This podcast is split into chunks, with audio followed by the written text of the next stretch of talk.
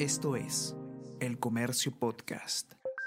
Buenos días, soy Gladys Pereira, periodista del comercio, y estas son las cinco noticias más importantes de hoy, viernes 3 de diciembre. Fiscalía cita por ascensos a Pedro Castillo, pero no actúa por visitas en Breña. La fiscal de la Nación, Zoraida Ábalos, citó al presidente Pedro Castillo para que declare el martes 14 como testigo por las presuntas presiones a las Fuerzas Armadas del exministro de Defensa, Walter Ayala, y el exsecretario general de la presidencia, Bruno Pacheco. Penalistas remarcan que también deben abrirse pesquisas por reuniones en una vivienda de Breña con políticos, funcionarios y empresarios.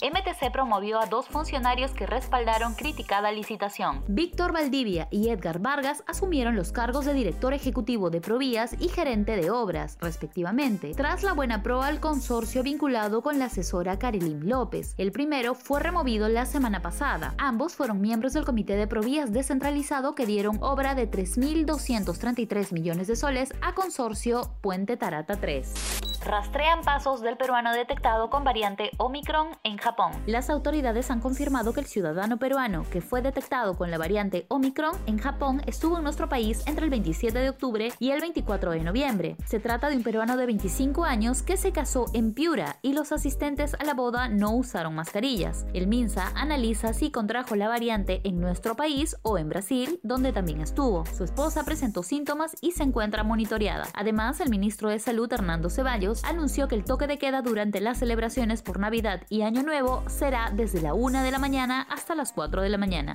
Perú obtuvo su mayor fuga de capitales en el 2021 según exministros. El exministro de Economía y Finanzas, Waldo Mendoza, señaló que el Perú sufrió la mayor fuga de capitales de su historia entre enero y septiembre de este año. Alonso Segura, ex titular de la cartera, indica que incertidumbre política es una de las razones. Además, según estimó el también exministro de Economía, Luis Miguel Castilla, la salida de capitales ascendería a 15 mil millones de dólares.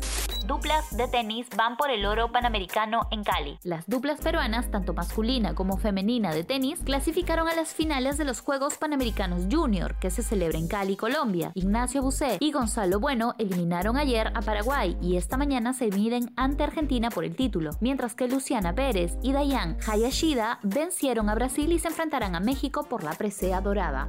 Y no te pierdas en unos minutos el podcast Tenemos que hablar con Ariana Lira, quien junto a René Subieta, periodista de la sección política de El Comercio, solucionarán todas tus dudas sobre solicitud para que Castillo declare ante la Fiscalía.